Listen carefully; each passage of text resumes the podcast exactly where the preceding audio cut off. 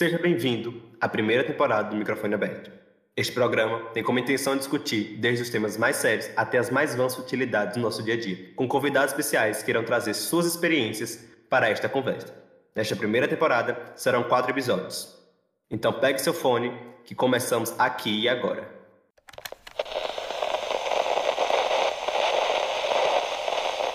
Sejam todos muito bem-vindos a esse programa. Estou muito feliz de estar aqui hoje. Para você que não me conhece, meu nome é João Gabriel, sou estudante de jornalismo, fotógrafo e recentemente virei podcast com o nascimento desse podcast aqui. E hoje, para a gente devanear sobre a expectativa e a frustração, recebo a essa mesa. Meninas, por favor, pode se apresentar. Ai, meu Deus. Eu vou primeiro. É... Meu nome é Carla, Carla Vitória. Eu faço faculdade de Direito, estou no terceiro semestre.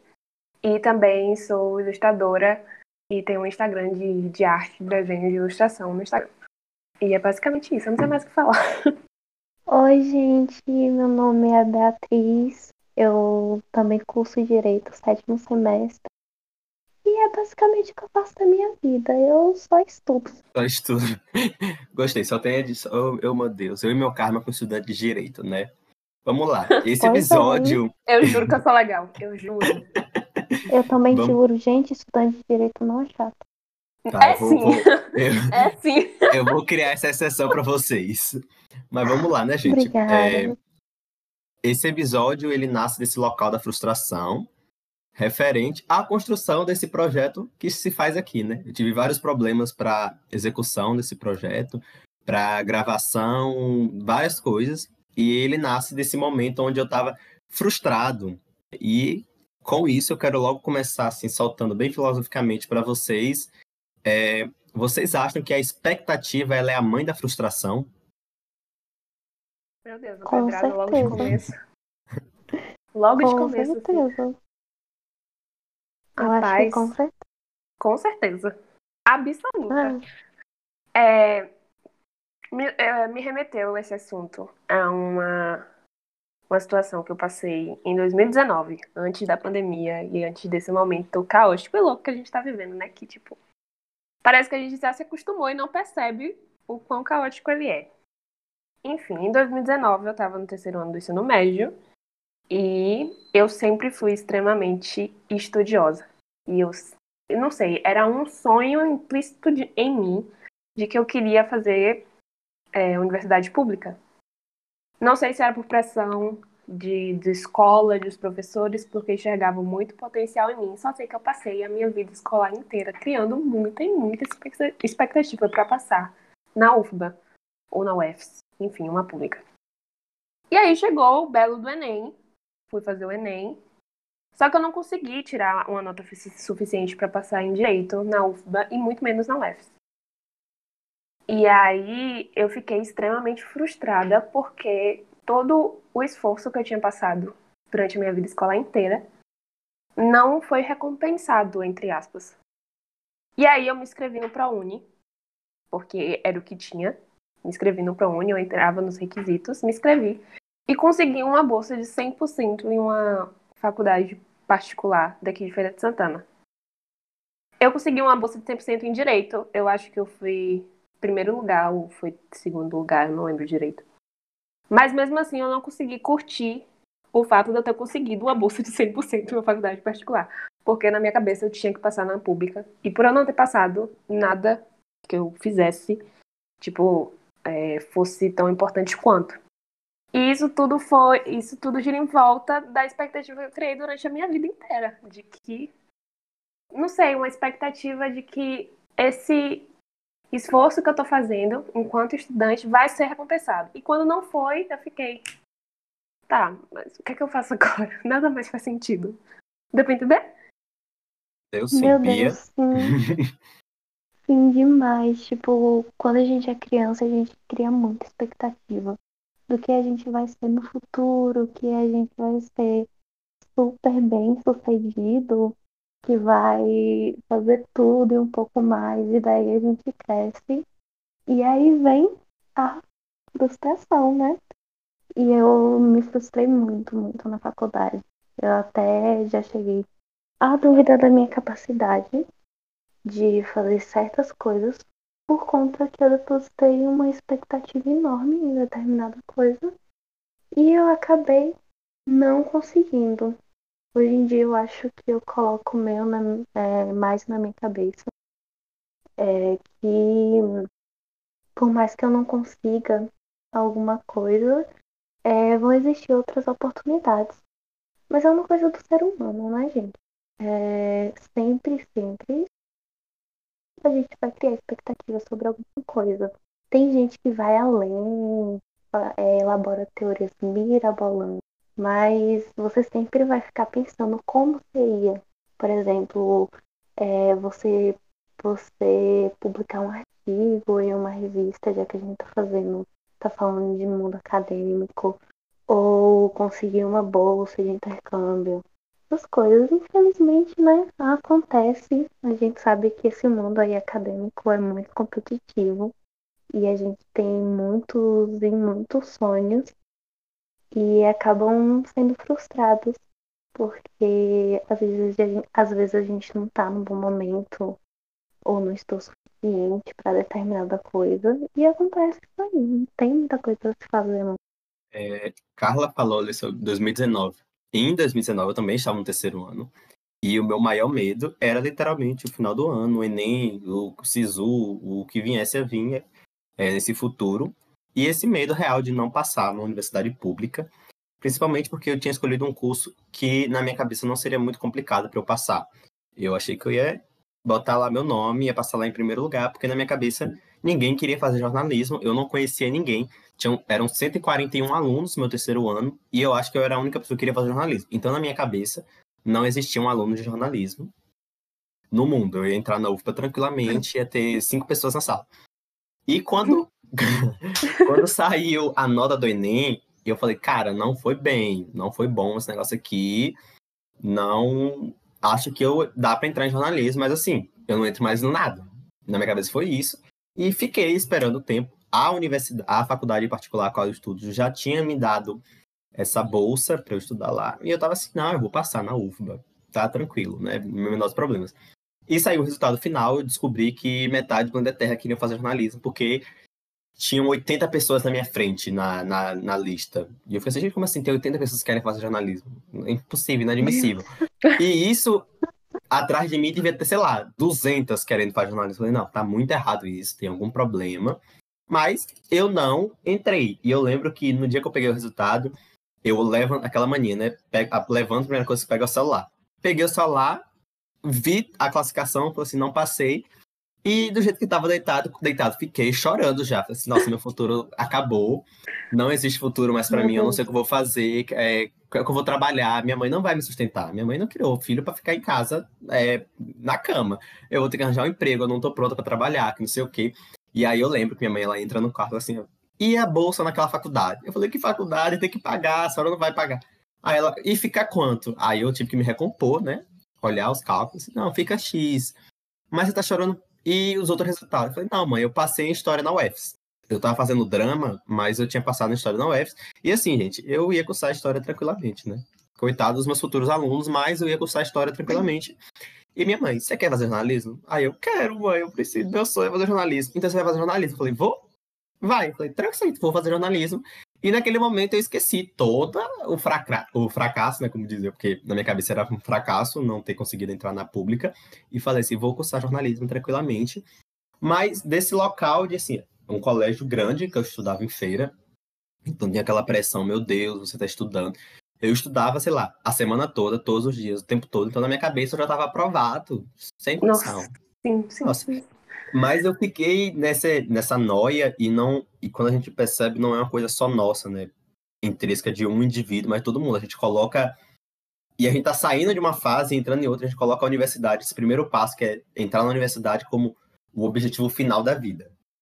A gente hum, precisa entrar não. na universidade é, de que qualquer não é verdade. jeito.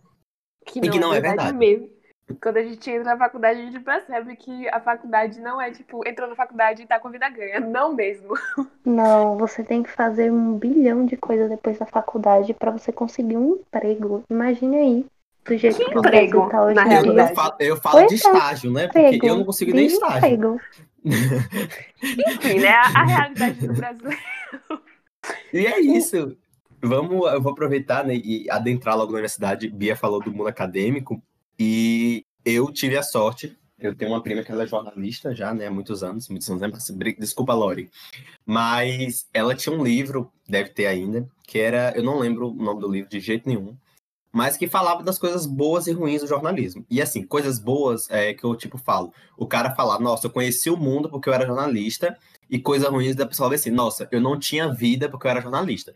E eu li esse livro e saí do livro e assim, nossa, eu quero virar jornalista. E assim, gente, é, ele destrincha mesmo, escancara assim, ó, você vai precisar falar quatro idiomas se você quiser esse cargo. Aí eu, eu não tô falando nem inglês. Quatro idiomas é Meu muita coisa, né? Deus, é. Você tem que saber fazer isso. Eu, meu Deus, eu não sei fazer isso. E aí Não, foi criando aquele negócio. Fala, Bia. O... Ah, desculpa interromper. É que eu lembrei de uma coisa que, tipo, quando você vê uma proposta lá de emprego, de estágio, eles pedem várias coisas impossíveis. Que, meu Deus, como é que você vai fazer aquilo e ter experiência ainda? Como é que eu vou ter experiência se nunca me ofereceram nada? É isso, né? É sobre isso. E aí eu, eu, eu entrei na faculdade. E aí, vamos dizer assim, né, eu sou uma pessoa, eu digo que é realista, mas de, tem um quê de pessimismo. Que eu já entrei na faculdade meio assim, ó, eu tenho que me focar bastante, porque quando chegar lá no terceiro semestre, onde as coisas vão apertar, é o momento que eu vou falar assim, desisto ou não desisto. Eu já tava entrei na faculdade assim. Meu Deus. Assim, meu Deus, eu tenho que tenho que explorar tudo que eu tiver da profissão do jornalismo agora, nos dois primeiros semestres desse ano, porque o terceiro é o decisivo. O terceiro é o que eu decido se eu vou continuar na faculdade ou não. E aí veio a pandemia. Pá, a pandemia. vai- Bem na, na caixa peitos. E aí vamos entrar no que 2020, por exemplo, é, foi o ano que eu entrei na faculdade, foi o ano que eu comecei uma nova vida. E a gente tinha, é, eu vou dizer, assim, eu tive várias outras grandes frustrações na vida, obviamente, mas eu acho que 2020 talvez seja a, a frustração é, mais consolidada que exista, porque se tinha um projeto, né? Eu ia- mudei de cidade, fui fazer faculdade, tinha conheci- queria conhecer novas pessoas, queria ter novas vivências e pá, na caixa dos meus peitos eu não posso sair de casa. E eu quero saber de vocês, acho que é a pergunta que eu mais fiz esse ano para todas as pessoas que eu conversei, como foi esse primeiro embate com a pandemia, com o mundo cheio de planos, né, que a gente tem sempre. Virou o ano, a Assim. gente tá ali fazendo planos. Quando tu falou de fracasso, me, me remeteu uma coisa muito importante ligada ao período da escola. Porque direito não era a minha primeira opção de curso. É, como eu disse no começo, me apresentando, eu faço direito, estou no terceiro semestre, mas eu tenho um Instagram de ilustração e de quadros.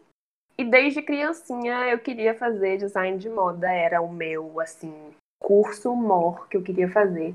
Era meu sonho fazer design de moda. Só que eu fui crescendo e eu fui meio que, não sei, me frustrando pelo lugar que eu morava, pela por, pelas oportunidades, não sei, eu fui me, me frustrando e aí eu fui pensando assim, não, eu preciso pensar de uma forma um pouquinho mais racional e escolher um curso que possa me dar algum tipo de estabilidade. E aí, beleza, estudei, estudei, estudei, passei o ensino médio todo estudando. Quem me conheceu durante o ensino médio não me reconhece mais hoje em dia, porque eu mudei completamente. O ano de 2020 foi muito importante, porque, gente, eu estudei muito para passar na pública, muito. E eu estudei para um curso que eu nem sabia que eu queria, mas que eu achava que eu precisava e que eu era merecedora disso. E aí, pá, não passou, pá, entrei em uma faculdade particular e pá, pandemia, tipo, três baques. Aí, o, o o 2020 em si foi um ano extremamente atípico. E não só pela pandemia.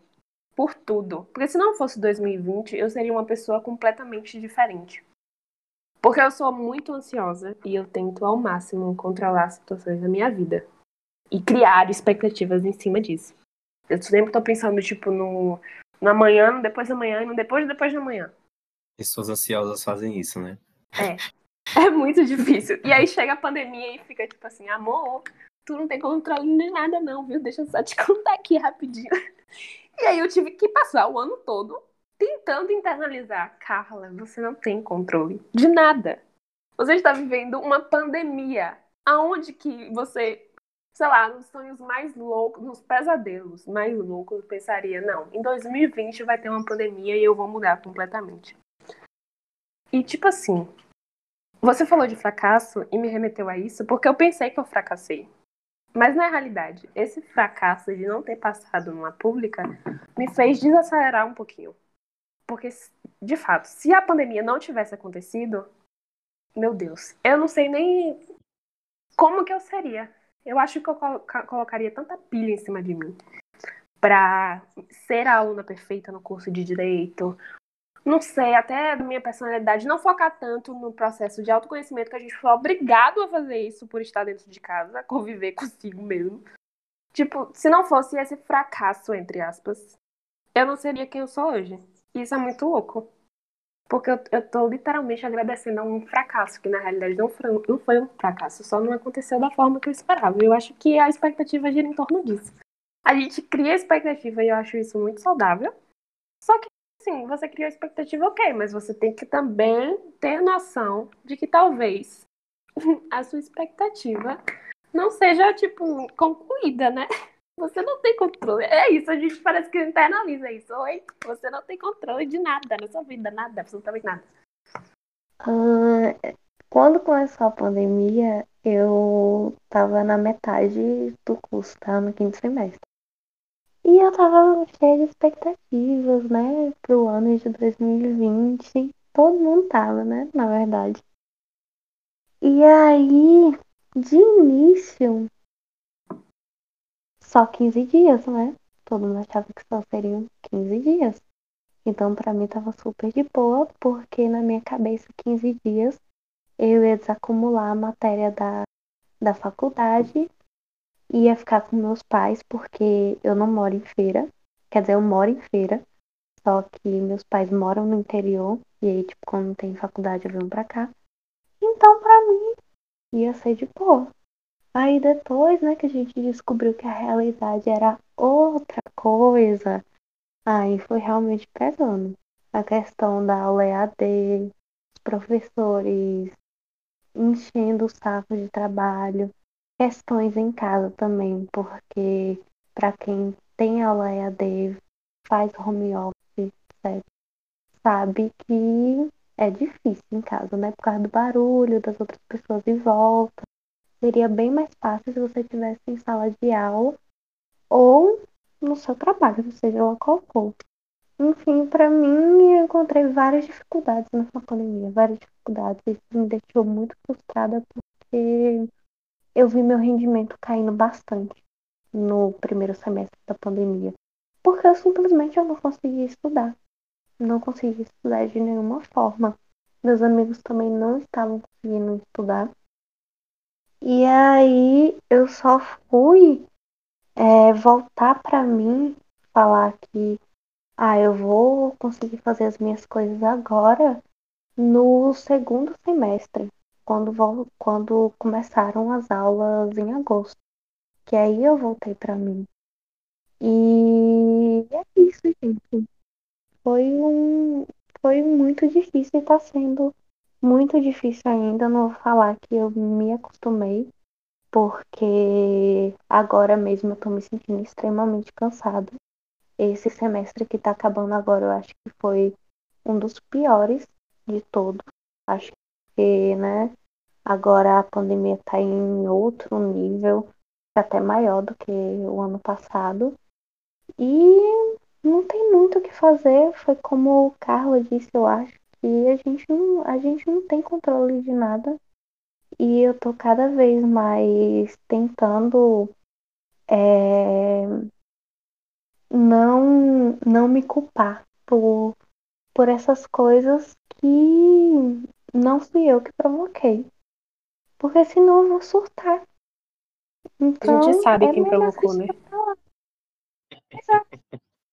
A gente sabe. É, a gente sabe quem provocou. Tem, tem, tiveram duas palavras, é, tanto você quanto Carla falaram, que eu acho que são muito importantes a gente trazer quando a gente fala de frustração e de expectativa, né? Que é a cobrança e o controle. Eu acho que quando a gente cria a expectativa, a gente tá ali na, naquela ideia de controle, que a gente tá sobre o domínio de tudo, que a gente faz tudo.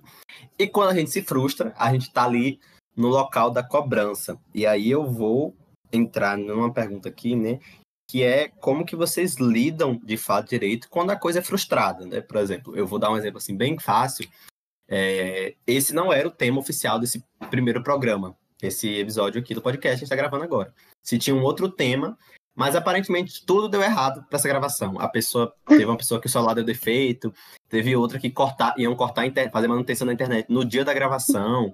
Um neném ficou doente e eu sou assim, deu mais de um problema, eu tô fora já. Não conte comigo. Alguém tá, o, o universo tá falando que não é para fazer. Eu falei, ó, oh, vamos parar, dar uma pausa, vamos repensar as coisas. E foi o que eu fiz, mas assim, fiquei extremamente naquele momento tava bem assim, vai dar certo, são empecilhos da vida. E aí eu tinha outra gravação para fazer e a gravação foi adiada um dia só, gente. Foi um dia só. As meninas pediram adiação de um dia e eu, ok, não ia afetar nada meu calendário. Mas eu terminei a semana numa sensação de, eh, de frustração mesmo, incapacidade. Para mim, o projeto já tinha acabado, o podcast ia se aposentar, tinha dado tudo errado, não sabe dar, dar certo. Deus. E comecei a me cobrar, tipo assim, João, você poderia ter feito desse jeito, você poderia ter feito daquele jeito.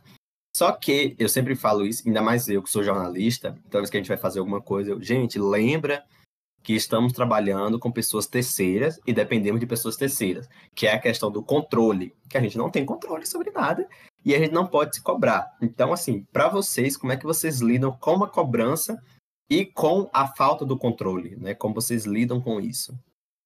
É que Gabriel tinha falado uma coisa no início que ele tinha ficado muito frustrado por conta da faculdade, que ele não tinha passado, que ele nem tinha pensado na possibilidade da privada. E eu acredito que tem dois tipos de frustração. Tem uma frustração que a gente fica triste, tipo, igual o Gabriel sentiu essa semana, que ele ficou triste por conta que os planos dele não deu certo não deram certo. E tem a outra frustração que a gente acha que o mundo vai acabar. Que a gente não quer outras alternativas, não quer saber de nada, que só queria daquele jeito e pronto. E a gente meio que fica cego, sabendo que você pode fazer outras coisas. E a gente acaba só percebendo isso depois de um tempo, que a cabeça esfria, e eu acho que isso acontece com todo mundo, tanto que ontem eu passei por uma situação dessa com uma amiga minha. Ela estava se sentindo muito frustrada e eu estava tentando apresentar para ela diversas possibilidades do que ela poderia fazer e ela não queria nenhuma, ela queria o que ela tinha perdido. Então, e é isso. É... Ela não queria o que ela. Ela queria o que ela tinha perdido. E eu acho que eu tenho muito disso. É, quer dizer, eu tinha bastante disso.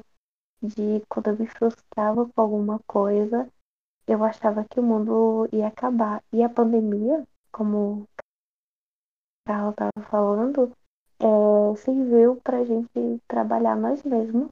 Até porque a gente convive com nós mesmos durante o dia todo, não podemos sair de casa sem fazer nada. E eu ando trabalhando mais isso em mim.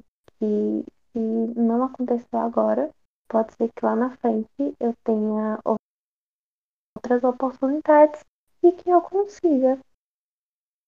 Ai, gente, sobre isso, complicado, porque eu não sei lidar quando as coisas não estão no meu controle.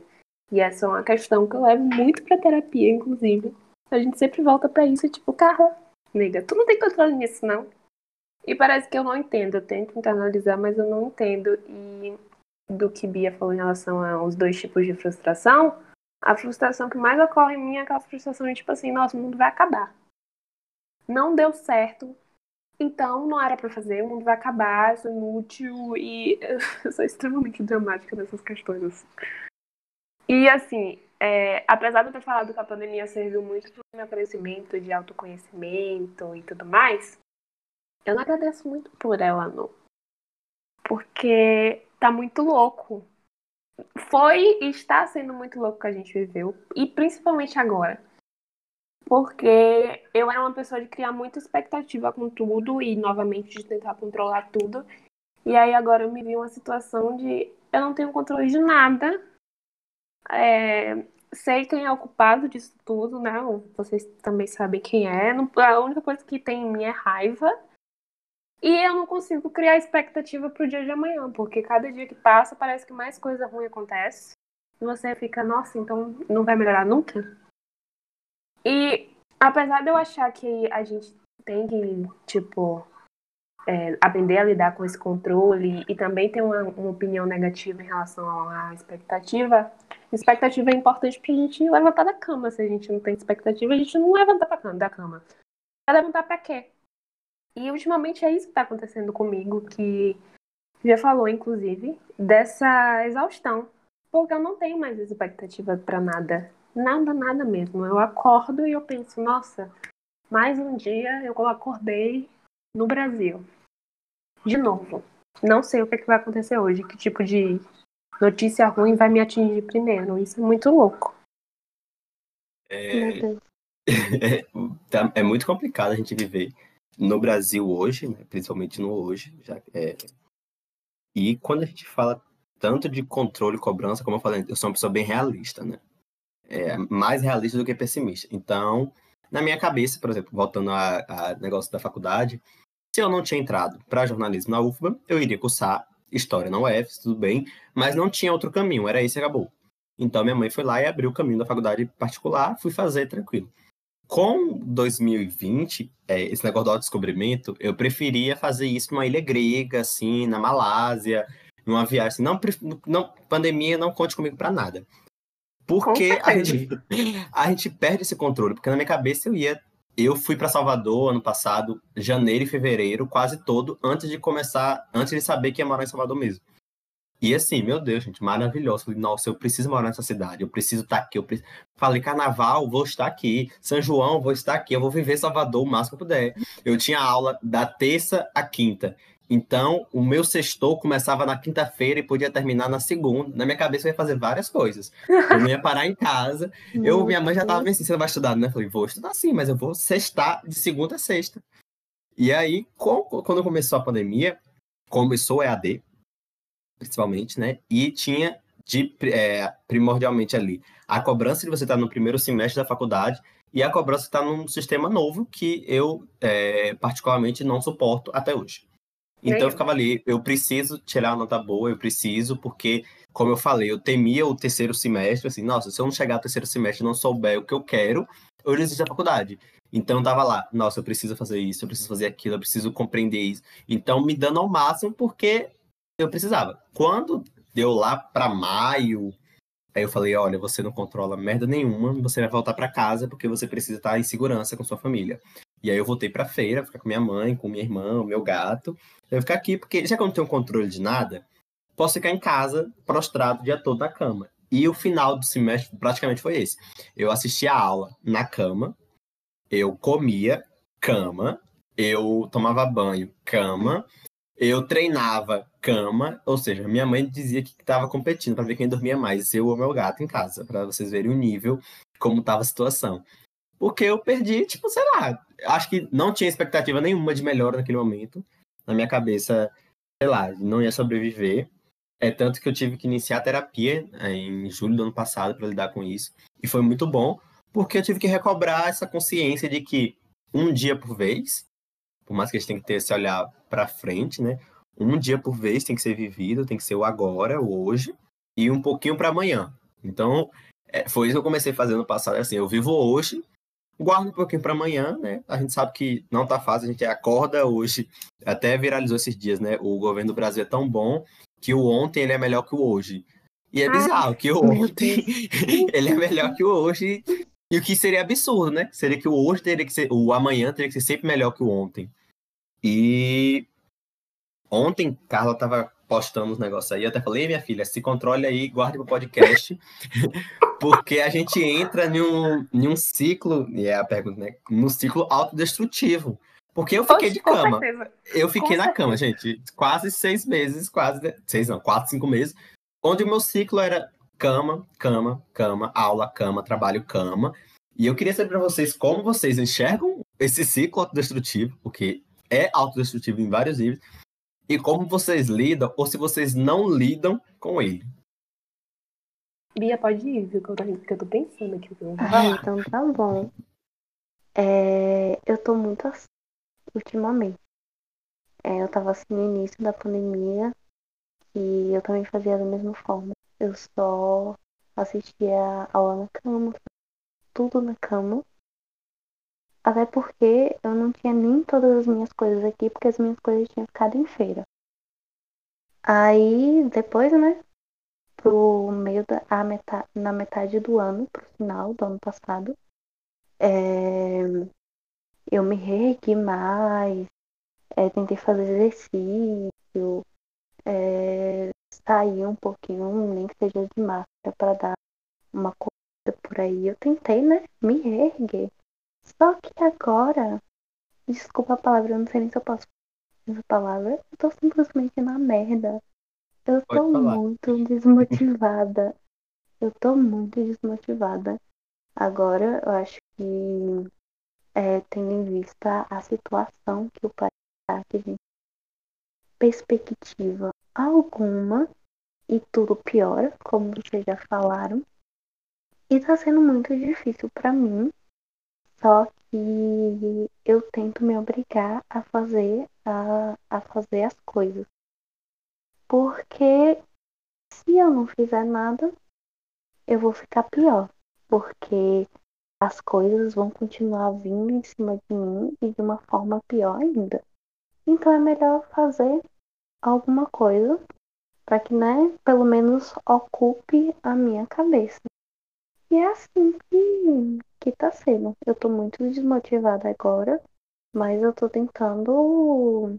Eu tô tentando dar meu máximo e também respeitar os meus limites. Se eu não tô afim de fazer alguma coisa, eu deixo pra lá, descanso e faço no outro dia. Assim, durante a, a primeira temporada da pandemia, né, que foi 2020. Primeira é... temporada é ótimo. É, a, a minha válvula escape era sempre que eu moro em um condomínio que ele tem uma área verde muito grande, inclusive tem até galinhas aqui dentro. Isso, e, tipo, para você descer, tomar sol, é, é de boa, porque realmente é muito grande. E então, a minha válvula escape do dia era descer com o meu cachorro para passear com ele e tomar um solzinho. É, eu sou morena, eu fiquei branca de palidez. As pessoas olhavam para mim e, tipo, viam.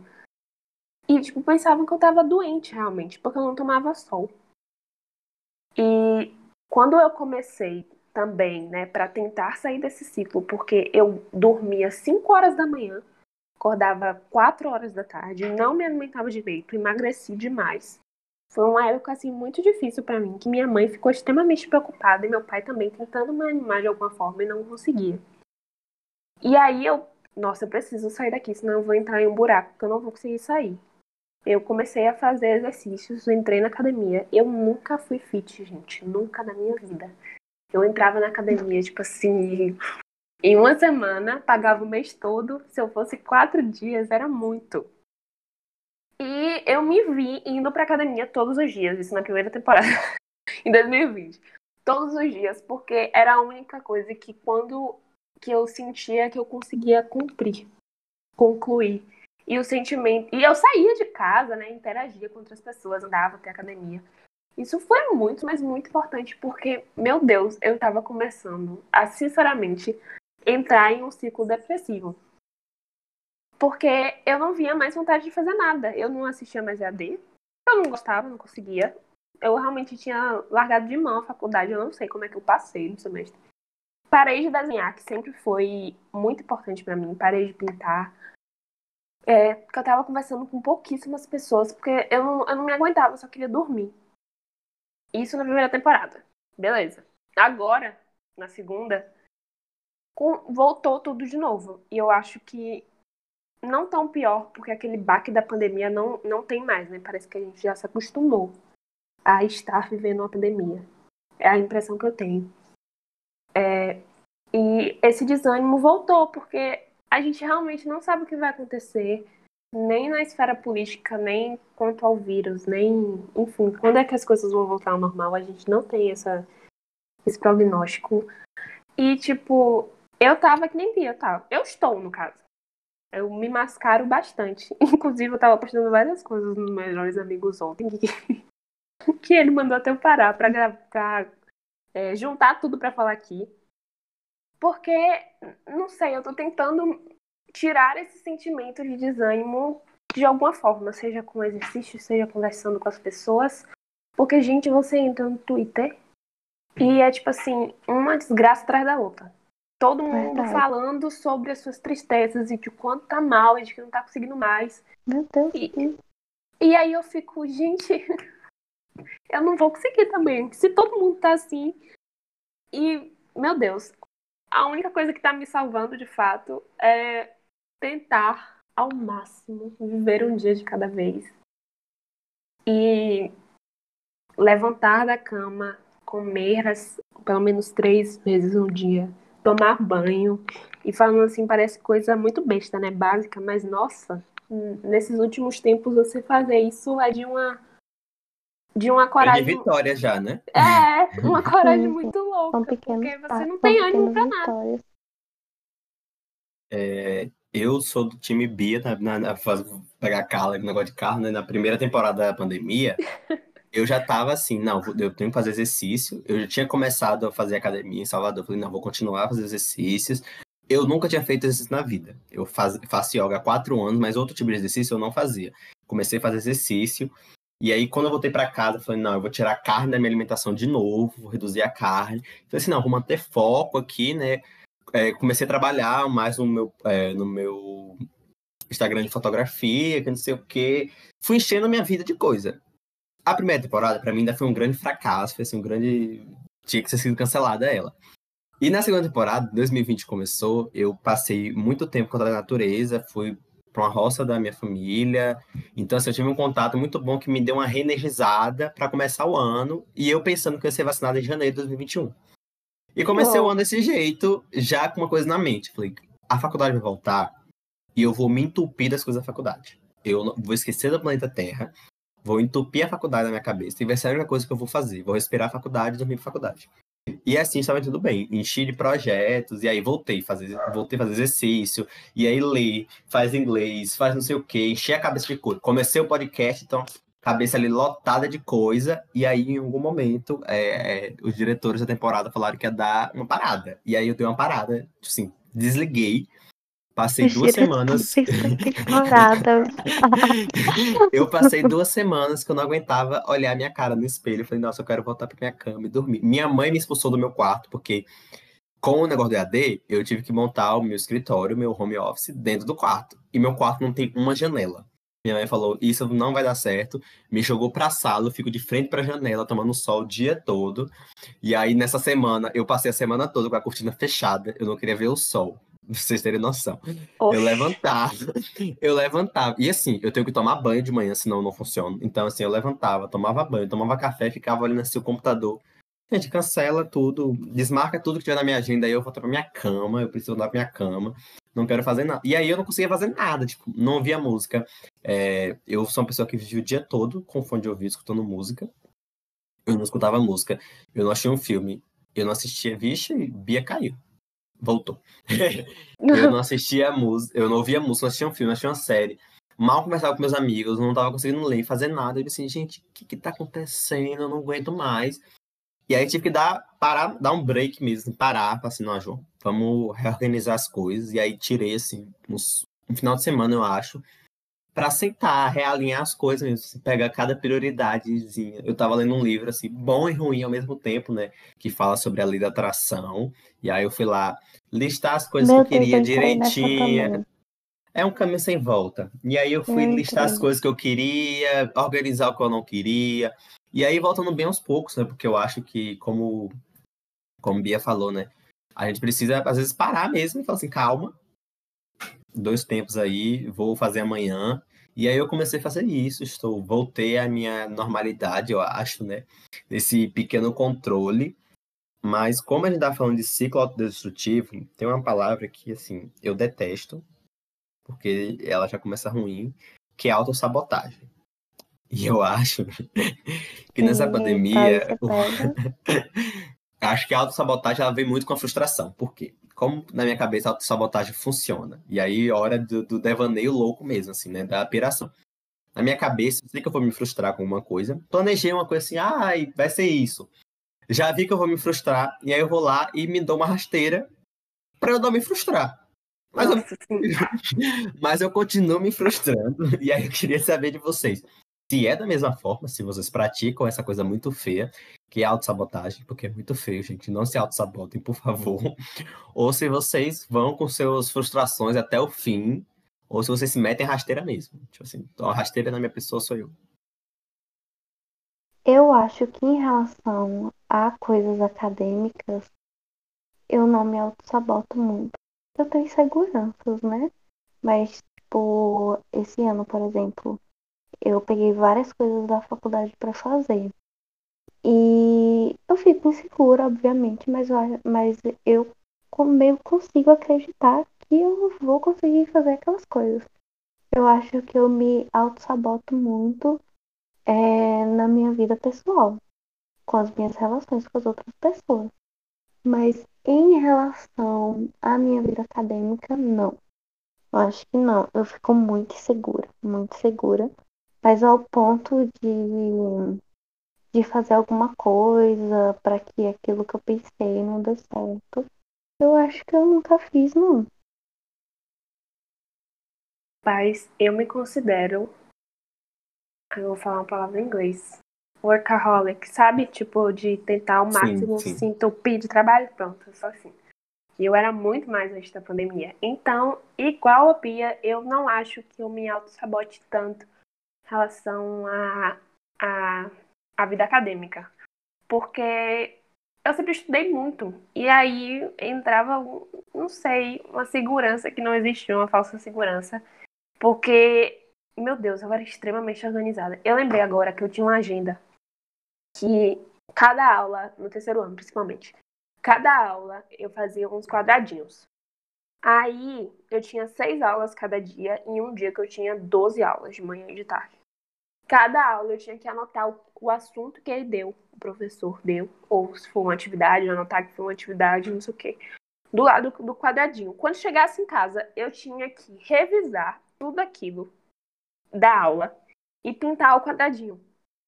E aí vinha aquela sensação de tipo assim, meu Deus, se eu não pintar esses seis quadradinhos onde eu vou morrer. e aí, tipo, o ano inteiro. Quando eu digo que eu me impressionei no terceiro ano, foi, foi de fato, eu me impressionei muito no terceiro ano.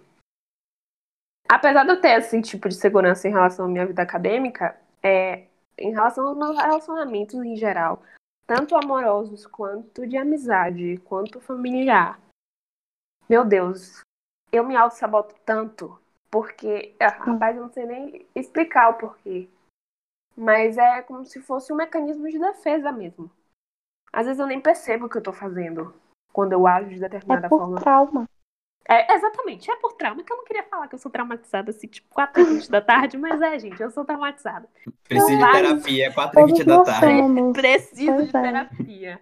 é sério? É, gente, infelizmente é sério. Se alguém, se É. algum psicólogo quiser dar terapia de graça aí pra mim, Umas 10 sessões de terapia pode me embalar e me Vamos dar. fazer uma publi, uma parceria. Você dá terapia, eu te dou por favor, espaço aqui. Por favor. Meu Deus. Não. E aí esses traumas, eles refletiam e ainda refletem tanto nos meus relacionamentos que eu preferia me afastar do que, não sei, apresentar a essa pessoa a minha vulnerabilidade. E eu acho que isso é muito louco, porque a partir do momento que eu apresentei minha vulnerabilidade a alguém, eu me sinto frágil e, tipo, pronta pra levar uma rasteira. E aí, por isso, eu preciso ser forte e me fechar ao máximo e não deixar ninguém entrar, porque aí eu vou ter o controle. E aí a gente volta porque a gente, a gente falou desde o começo. Do controle. De ter controle das emoções, mas a gente, a gente não tem esse controle. Pra viver tem que, tem que ser vulnerável. E eu realmente acho que quem se permite ser vulnerável e aprender a lidar com seus traumas e suas questões.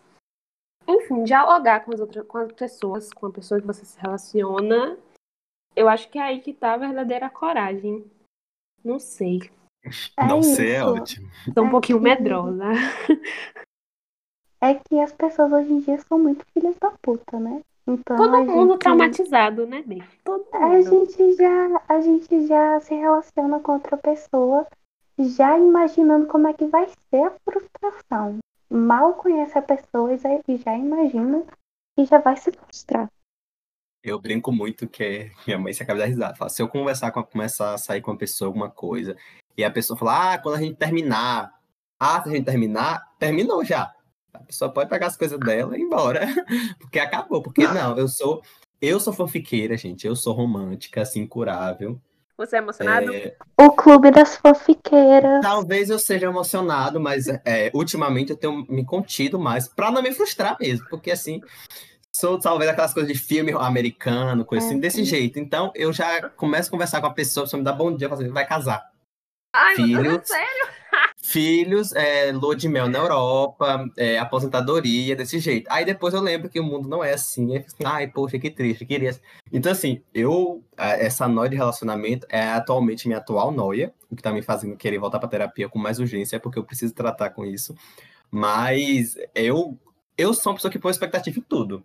Mesmo sendo muito realista, eu coloco expectativa em tudo que eu posso, porque eu acho que e aí a gente tem que retornar um pouco, né, ao início da conversa, que sem expectativa a gente não vai pra lugar nenhum mesmo, a gente não levanta da cama, como Carla disse. E eu sou assim, eu começo a conversar com a pessoa, sim, eu começo a conversar com você que tá me escutando, eu começo a conversar com você, eu acho que vai dar tudo certo. Se der tudo errado, Gabriel, Ah, eu- eu sou exatamente o oposto. eu tô calejado. Mas se eu, eu então. começo já esperando que dê tudo certo. Porque se eu Meu Deus. pensar que vai dar tudo errado, vai dar tudo errado. Então eu Engraçado. prefiro pensar que vai dar Ai, tudo certo. não. Que tua autossabotagem tá, tipo assim, na expectativa. A minha autossabotagem tá em relação a não conseguir ser emocionada. Eu acho que vai dar Ah. errado. Se der certo, Ah, eu vai ser uma também. surpresa pra mim. Eu também. Eu já vou. A minha cabeça já fala. Isso daqui não vai durar um mês. E aí qualquer coisinha, e aí qualquer coisinha que aparece, que eu vejo que teve a, mesma coisa no relacionamento anterior, eu já falo. Tchau e benção. Mas aí a Até pergunta aí, e dia. se fosse só pra durar um mês mesmo? E se não fosse pra Ótimo. durar. Eu sou assim, se era pra durar um mês, durou um mês, parabéns pra gente, tudo certo. Vida que segue. Ah, eu não queria. se era não. pra durar. se era pra durar dois anos, era pra durar dois anos. Eu, por isso que eu, eu penso que. Por isso que eu me coloco como realista, né? É, depois de vários traumas, assim, pra uma pessoa de 19 anos, eu acho as pessoas até. Vai ter, gente, um episódio do podcast que a gente vai falar sobre isso. Então, você Sobre que tá escutando. românticos. Não, calma, nessa linha, você que tá escutando a gente, esse é o primeiro episódio, então assim, fica ligado aí, porque a gente... E aí, nesse local de, meu Deus, será que eu tô fazendo tá certo? E Mas será que vai assim, dar essa? Eu acho sinceramente admirável. Não, admi... não sei. É porque as pessoas. Que... Você que se auto-intitula emocionado, você meio que dá afeto e cria expectativa, e isso faz você levantar da cama, né? Tipo, dá ânimo quando você tá. Não só em relacionamentos, mas sobre, sobre outras coisas. Quando você coloca expectativa, você sente uma vontade de viver é diferenciada. Eu Ah, cheguei no famigerado terceiro semestre, né? E eu já percebi que eu não vou desistir da faculdade. A faculdade está no lugar certinho dela. É o curso que eu quero, mas eu já acordo me assim, nossa. Ontem, por exemplo, saiu minha primeira matéria publicada com dois colegas. Eu tava jornalista já. Pode, Jornal Nacional pode me chamar, que eu já tô Ah, pronto. que chique, chamei. Já, Já tô chamo o assim. William Bonner. Desse jeito já, tava ontem assim, nossa, o William Bonner se prepara, vou tomar seu lugar. E hoje já tô bem assim, será que você escrever? Acho que não sei escrever. Tava ali já lendo os textos e assim, ai, acho que eu não sei escrever mesmo não. E aí, é bem engraçado, por exemplo, vai uma curiosidade. Eu sou muito ruim em português. E eu faço jornalismo. Eu tenho que escrever diariamente, constantemente. Então, assim, eu me pego às vezes assim, será que eu escolhi o local certo? Porque eu tenho que escrever, eu tenho que fazer matéria, eu tenho que produzir roteiro, eu tenho que produzir pauta, eu tenho que fazer isso, fazer aquilo. Será que eu tô no lugar certo? E aí bate aquela crise. Aí eu faço assim, ah, tem corretor, tem editor, tem um coleguinha pra olhar meu texto. Aí tudo, vida que segue. Eu ignoro e volto a fingir que o mundo é uma maravilha. Aí você falou agora, eu lembrei. É tem, uma per- tem uma pergunta, tem uma pergunta, tem uma pergunta pra aqui no roteiro. A gente falou sobre como é que a gente vê a Eita. frustração, né? Bia trouxe aí a frustração, tem esses dois tipos, eu concordei com tudo, nem falei mais. Mas como é que vocês definem o que é expectativa pra vocês? Expectativa é, é tipo, você sabe que vai acontecer tal coisa e você vai lá e pensa em como essa coisa vai acontecer. Pensa até em cenário, pensar nas pessoas que vão participar dessa coisa. Ou tipo, isso que eu tô falando, por exemplo, é, as pessoas que têm expectativa para entrar numa faculdade. Já pensa como tudo vai ocorrer lá. Eu acho que é isso. É você é, sabe que vai acontecer uma coisa e aí você já cria na tua cabeça as possibilidades de como aquele momento vai ser.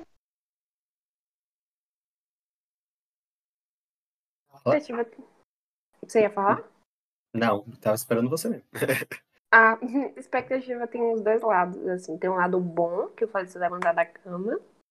E tem o lado ruim, que faz você planejar, tipo, cada milímetro do dia. E isso é muito louco, porque a expectativa gira em torno do você tentar o controle, gente. Eu não sei, só, só me vem isso na cabeça. De expectativa. De você tentar controlar o que vai acontecer. E não necessariamente É esse controle verdade. pode ser ruim. Pode ser bom às vezes, mas pode ser ruim, dependendo da intensidade que você coloca naquilo. Por eu exemplo. quando. Diga, pode falar. Ah, Por exemplo, você tem um encontro, um date. Aí você cria expectativa para aquilo. Você literalmente está tentando controlar o que é que vai acontecer naquele, naquele momento. Se acontecer coisa boa, massa, né? Exceder a sua expectativa, ótimo. Mas se acontecer uma coisa que você não esperava, você fica, né? Poxa, não cumpriu com as minhas expectativas. Não sei, depende do, A frustração. da perspectiva, se é bom ou se é ruim. É, Eu acho que sempre é ruim a gente ter muita expectativa. Expectativa normal, comum assim, todo mundo tem. Todo mundo tem que ter. Todo mundo que é vivo e respira, gente, tem expectativa. Mas eu acho que o que complica, que foge muito, é você é, imaginar tudo nos mínimos detalhes. Porque aí quando vai acontecer, não era nada demais. E às vezes você até iria gostar daquela coisa. Só que você imaginou tanto, ficou tanto com aquela coisa. E aí quando você. E aí quando você tá vivendo aquele momento, ou tem aquela coisa, não era nada daquilo que você imaginava. Você se frustra.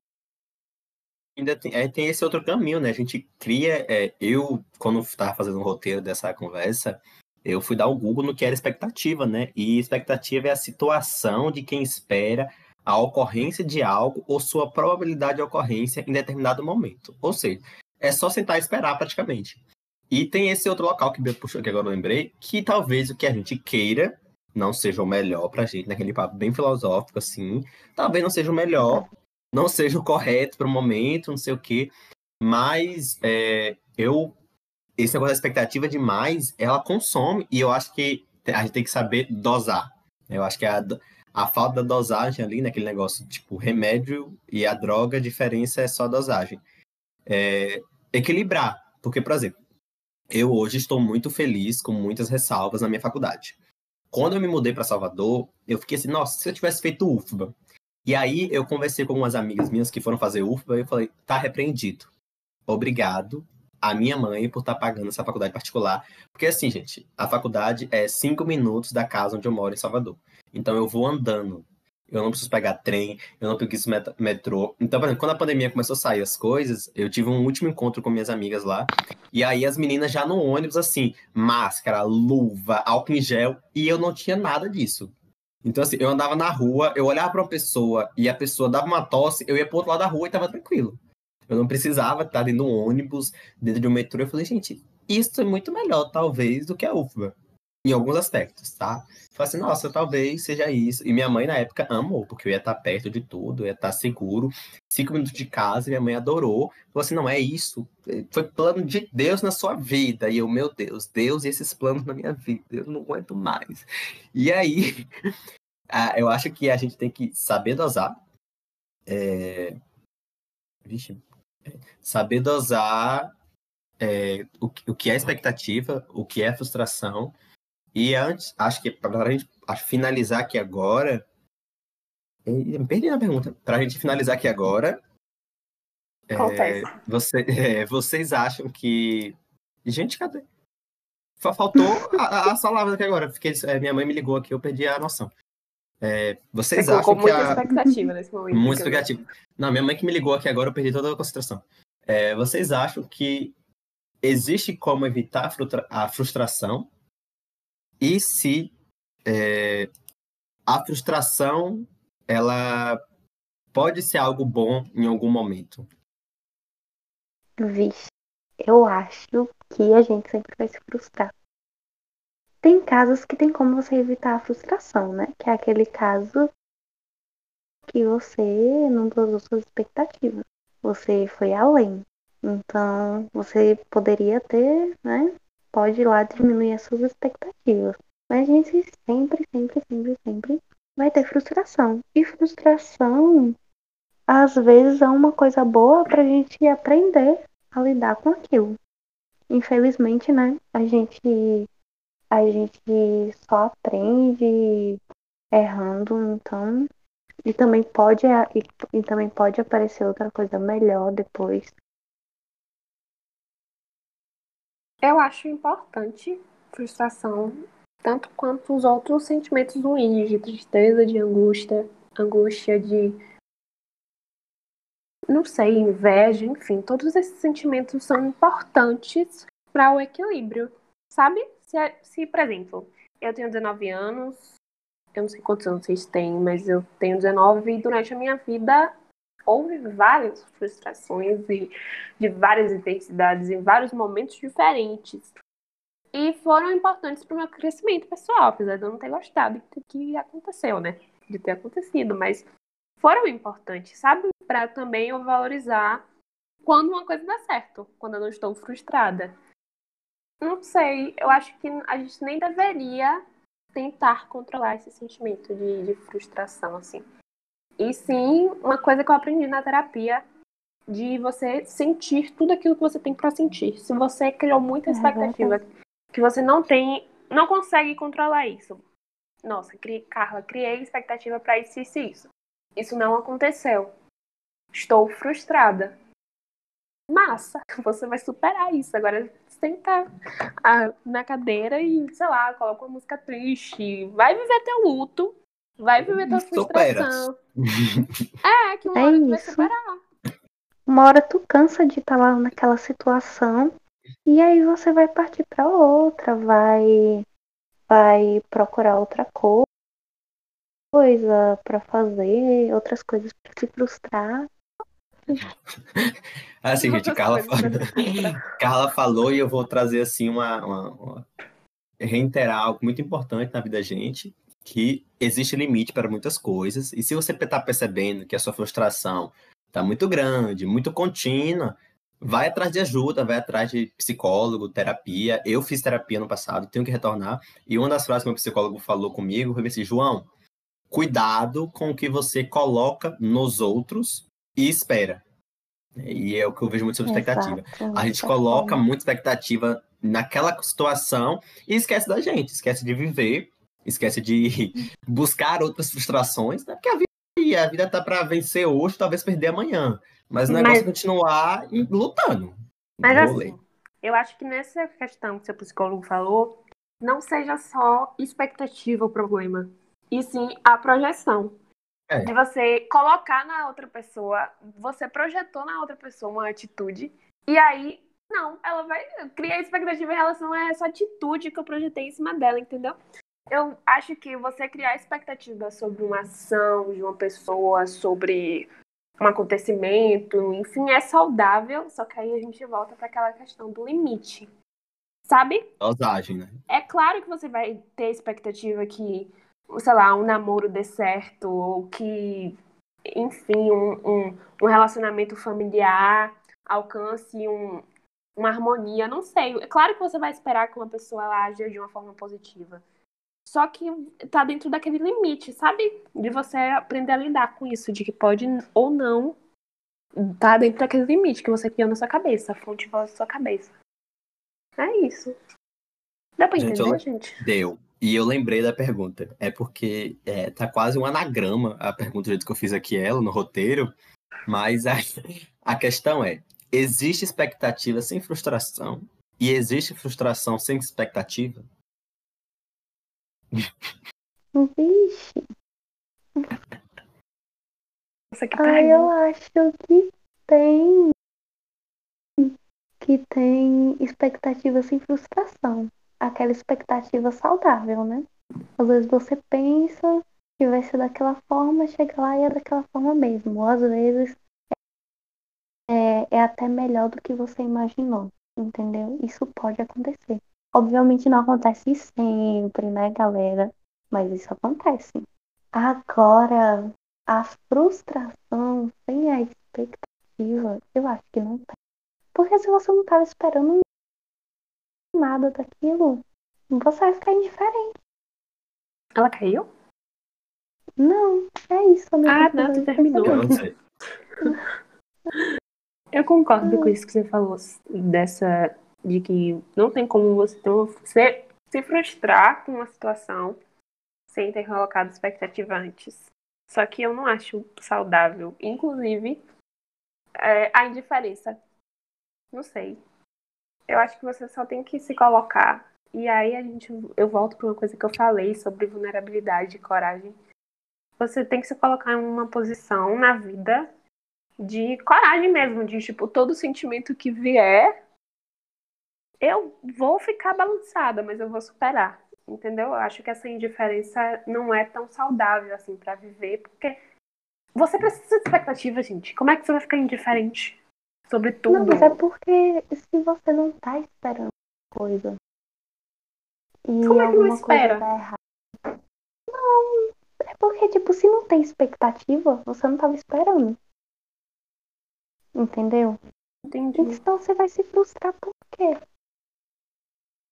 É eu também que- eu amaria receber o prêmio da Mega Sena agora, assim, de graça, assim, sem ter jogado. Seria assim, sem expectativa nenhuma. É isso. Então, E tipo, é, por exemplo, esse exemplo, uma coisa louca. É um sorteio, daqueles sorteios que tem muito em mercadinho no final do ano, que você escreve lá teu nome, coloca na urna. Ninguém tá esperando ganhar aquele negócio. Se você não ganha, tu, tu não tá nem aí. Se Mas eu acho que ganhar, aí, eu acho que nesse caso aí, a expectativa aqui é baixa. Eu acho que você espera ganhar. Você comprou. Né? Eu acho que a expectativa aí ela é baixa a ponto de que a gente ignora, esquece o sorteio, mas a gente, no fim, a gente quer ganhar. Mas eu acho que nesse caso aí, a expectativa é baixa. É, é isso. Eu, mas pra mim, se não tem expectativa, não tem frustração. Entendeu? Pra mim é isso. Carla tem alguma coisa a complementar? Eu fiquei meio confusa com os Pergunta- meus am- meus Vocês ainda amigos. foram corajosas, porque toda pessoa que se ofereceu, eu falava, ah, o tema é a expectativa, a mãe da frustração. A pessoa, meu Deus. E desapareceram. E E sumiram, sumiram. Ninguém quis falar. E falou assim, gente, me frustrando aqui agora as pessoas. Eu acho que mexi em feridas que as pessoas não estavam prontas. E era bem assim, meu Deus, que tema! Sumiram, desapareceram. Nunca vi mais na vida. é uma coisa tão cotidiana da gente o povo tem medo disso. Sei lá, às vezes deve ter algum bloqueio de falar sobre isso. É muito complicado, é como ela disse, né? A gente tem que é, se abrir às vulnerabilidades, né? E Hum. algo muito legal desse programa e dos outros, gente, é que as pessoas convidadas se abriram muito suas vulnerabilidades, né? Acho que é a melhor parte de uma conversa como essa e é a intenção desse programa, que a gente coloque um pouco nossas vulnerabilidades aqui, com uma certa dosagem, né, também. Mas eu queria agradecer a vocês pela presença, agradecer pela, por aceitarem o convite e participarem. E queria que vocês dessem, sei lá, uma mensagem final, um recado final, deixassem suas redes, o que vocês quiserem. Esse, esse momento é de vocês. Vai, Bia, primeiro, que eu fiquei nervosa agora. Ela joga pra mim toda hora pra isso. Meu Deus. Então, gente, o recado é: a gente sempre vai colocar expectativa em tudo e a gente sempre vai se frustrar. E é isso. É... Mesmo que aquilo, mesmo que aquilo dê errado, vão vir outras oportunidades. E você vai conseguir superar essa frustração. E é sobre isso, gente. É sobre então, isso, né? Não tem muito o que falar. Porque. Porque isso acontece com todo mundo, tanto que eu até me espantei, porque algumas pessoas não quiseram participar. Porque eu não sei se é só pra mim, mas é uma coisa muito comum. Eu me frustrar. Todo ser humano, eu acho. E é isso. E é isso, eu adoro Adorei. Adorei, adorei o podcast de hoje. E é sobre isso, gente. Eu não sei o que falar. Então, Fala com você agora. Ai, meu Deus, que nervosismo.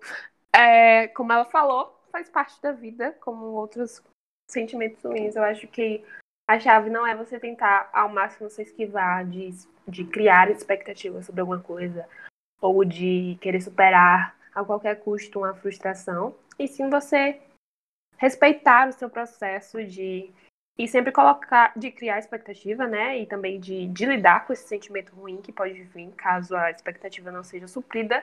Mas você tem que colocar sempre no limite da racionalidade. Tipo, hum, será que isso aqui dá para acontecer mesmo? E se permitir, gente, viver. Eu falo essas coisas porque é pra ver se eu internalizo, sabe? Se permitir viver, se permitir ser vulnerável. E é isso. Verdade.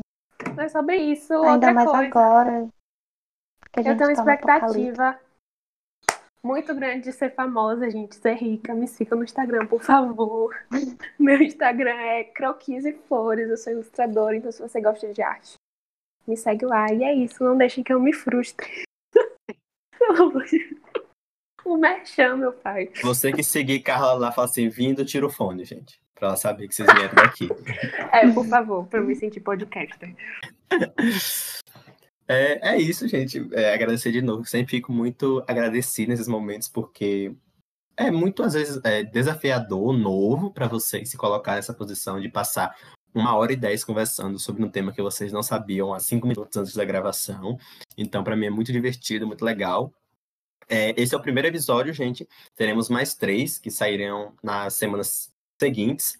E o, tira, o Tirofone está lá no Instagram como Tirofone ou podcast. Então você pode entrar lá para se atualizar, comentar dos episódios é, e ter uma rede de interação maior. Meu nome é João Gabriel e até a próxima.